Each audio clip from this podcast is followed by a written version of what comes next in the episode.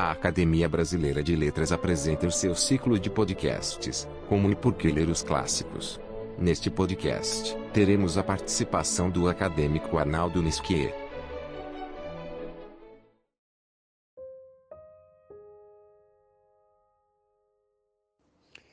Senhoras e senhores ouvintes, quem lhes fala é Antônio Torres. Em nome da Academia Brasileira de Letras, cumprimento a todas e todos e saúdo o acadêmico Arnaldo Nisquier, um mestre e doutor em educação, que vai nos falar dos clássicos nas escolas. Um tema que tem gerado muito debate, debates acalorados, por assim dizer. Jornalista desde a adolescência, Arnaldo Nisquier entregou-se de corpo e alma ao magistério passando do mais modesto ao mais alto escalão, de professor de geometria a catedrático por concurso da Universidade do Estado do Rio de Janeiro, onde foi titular de História e Filosofia da Educação, cujos rumos, dificuldades, perspectivas, prioridades inarredáveis para o desenvolvimento do nosso sistema de ensino em qualquer nível lhe renderam inúmeros livros, prêmios, homenagens e cargos importantes secretário estadual de Ciência e Tecnologia, de Educação e de Cultura e hoje presidente do Conselho de Administração do Centro de Integração Empresa Escola do Rio de Janeiro e consultor de educação da Confederação Nacional do Comércio. Destaque-se ainda a sua vastíssima produção na literatura infanto-juvenil.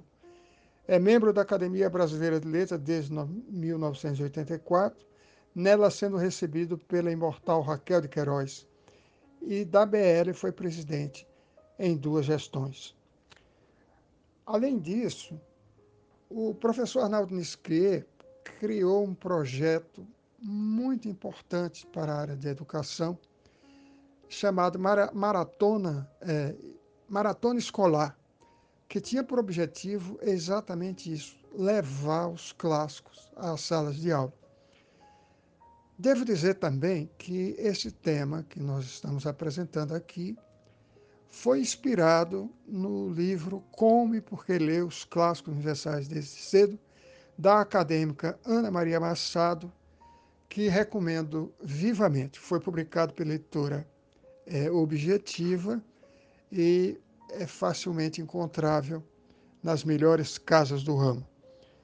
Com a palavra, o caríssimo confrade Arnaldo Nisquier. Livro Caindo na Alma. É germe que faz a palma. É chuva que faz o mar.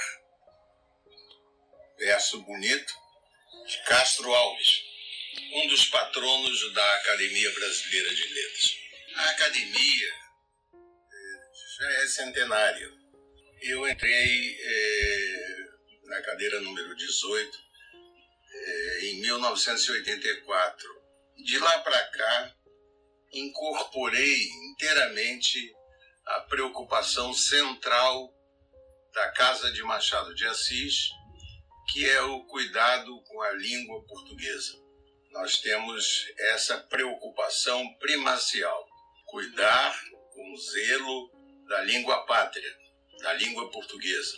Por isso fizemos o vocabulário ortográfico da língua portuguesa, temos um vocabulário onomástico que nasceu na minha gestão na presidência da ABL, temos o dicionário da academia, que nasceu é, com um antenor nascente, que infelizmente não era da academia, mas foi contratado para esse serviço, e faz dezenas, centenas de livros dos seus imortais. Inclusive, eu participo dessa faina com muito prazer, com muita alegria. E agora vejo é, que nós temos que ter uma preocupação com os estudantes a partir do ensino fundamental. Os estudantes precisam gostar mais de leitura, praticar mais a leitura, porque com isso eles vão aperfeiçoar a sua escrita que é a finalidade é, objetiva desse esforço. Nasceu assim, por minha inspiração, a maratona escolar, que é, quando eu trabalhava em Bloco Editores, dirigia Bloco Educação, nasceu a maratona escolar. De início, não havia restrição de autoria, podia ser brasileiro ou não. Eu até vou ler para vocês a primeira relação é, de autores é, lá nos idos de 80, 90. O Guarani, José de Alencar, a obra e o autor. A Ilha do Tesouro, de Stevenson, Dom Casmurro, de Machado de Assis, Moby Dick, de Melville, O Curtiço, de Aloysio Azevedo, O Primo Basílio, essa de Queiroz, Memórias de um Sargento de Milícias, um livro extraordinário, de Manuel Antônio de Almeida, Os Miseráveis, de Vitor Hugo, Noite na Taverna, de Álvares de Azevedo, e A Dama das Camélias, de Alexandre de Marvilho. Vejam vocês eh, que é, o que nós fazíamos. Nós levávamos esses autores e suas obras para as salas de aula e a garotada tinha que redigir depois é, redações de uma lauda no máximo, 30 linhas, para o julgamento dos seus mestres.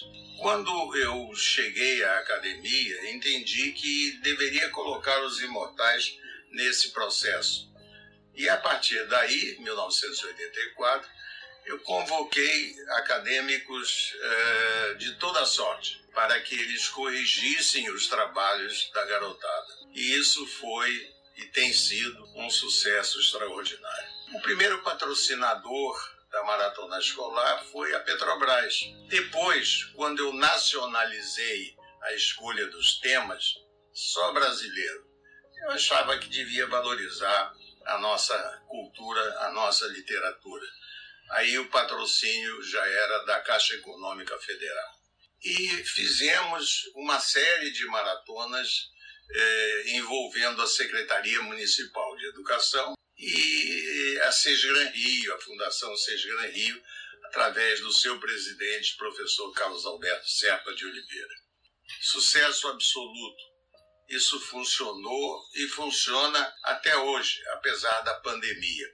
Pandemia, naturalmente, prejudicou o ritmo é, das coisas nas salas de aula, mas não proibiu que nós continuássemos a estudar é, a influência do livro na nossa literatura e, particularmente, da literatura brasileira, porque então eu achei melhor é, fazer autores da academia que já tenham falecido.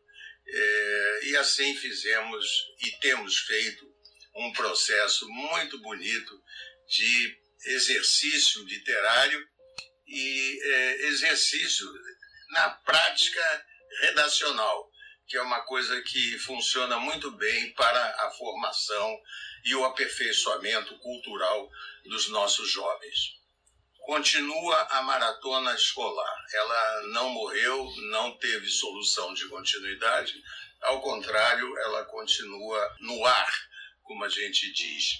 E ainda recentemente eu escrevi no Globo um artigo que vou ver, vou transmitir a vocês um trechinho é, para que vocês vejam a minha preocupação com a literatura e a educação em nosso país particularmente no Rio de Janeiro.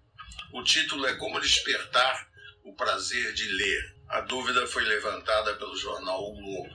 Como trabalhar literatura com adolescentes utilizando os livros disponíveis. Essa teoria não estaria bem comprovada, de que livros clássicos poderiam ou deveriam ser banidos. Livros como Memórias Póstumas de Brás Cubas, Machado de Assis, e o Curtiço de Álvares de Azevedo deveriam receber tratamento especial no ensino superior e não no ensino médio ou no ensino fundamental, na segunda fase, como se faz hoje em dia. Todas essas dúvidas, apesar da pandemia, estão presentes hoje em dia nas escolas das capitais. Há uma onda que defende a produção contemporânea pois estaria ela mais próxima da realidade dos alunos. Ela é favorável a autores como Paulo Coelho, sucesso no mundo inteiro, meu amigo querido, fui eu que o recebi na Academia Brasileira de Letras, e Talita Rebouças, esta também minha amiga e que presta hoje serviços ao Globo, à TV Globo. Nessa discussão podemos colocar o fenômeno da preguiça intelectual, que durante muitos anos favoreceu as chamadas histórias em quadrinho, hoje muito mais admitidas do que há 50 anos. Um editor ganhou méritos nessa discussão. Foi Adolfo Eisen, que era o presidente da editora Brasil América. A leitura assim suavizada deu bons resultados em quadrinhos e mostrou que há novos caminhos que podem ser buscados para essa valorização.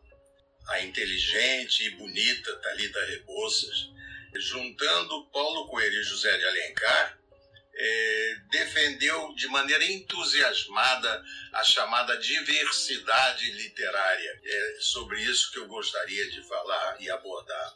E enxerga por aí um glorioso caminho, pois não se pode e nem se deve descartar os clássicos do ensino médio. Isso é ela quem diz. E eu concordo plenamente. Ela defende a tese de que a perda por fechamento das pequenas e médias livrarias hoje em dia gera dificuldades imensas que precisam ser contornadas o quanto antes melhor. Mas acha, a Thalita Rebouças, que os professores, compreendendo o fenômeno, devem se esforçar para tornar mais suave o aprendizado da leitura, tirando o que há de bom nos clássicos com os quais se pode contar para ensinar aos jovens leitores.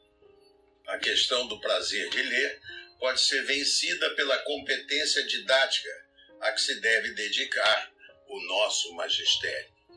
Defendemos assim, vejam bem, que a expansão do saber se faça com a plena valorização dos nossos livros, dos nossos autores, dos autores que já podem ser ensinados eh, e solicitados a partir de tenra idade, ou seja, quando a garotada entra é, na segunda fase do ensino fundamental, de quinta a oitava. Eu defendo plenamente a existência e a escolha de livros é, de quinta a oitava, porque é quando o jovem já pode ir se habituando a esse hábito saudável de ler e de escrever. Essa é a gênese, essa é a preocupação com a maratona escolar de que falei há pouco. Acho que a maratona deve ser valorizada. As secretarias de educação de outros estados, outros municípios, elas podem também entrar nesse circuito. Hoje, em que a internet está presente na educação de uma forma extraordinária, não há por que evitar que se expanda essa preocupação com a leitura e, consequentemente, com a redação. Acho que é, nós devemos, como educadores, valorizar esse aspecto é, da nossa educação, esse aspecto da nossa cultura.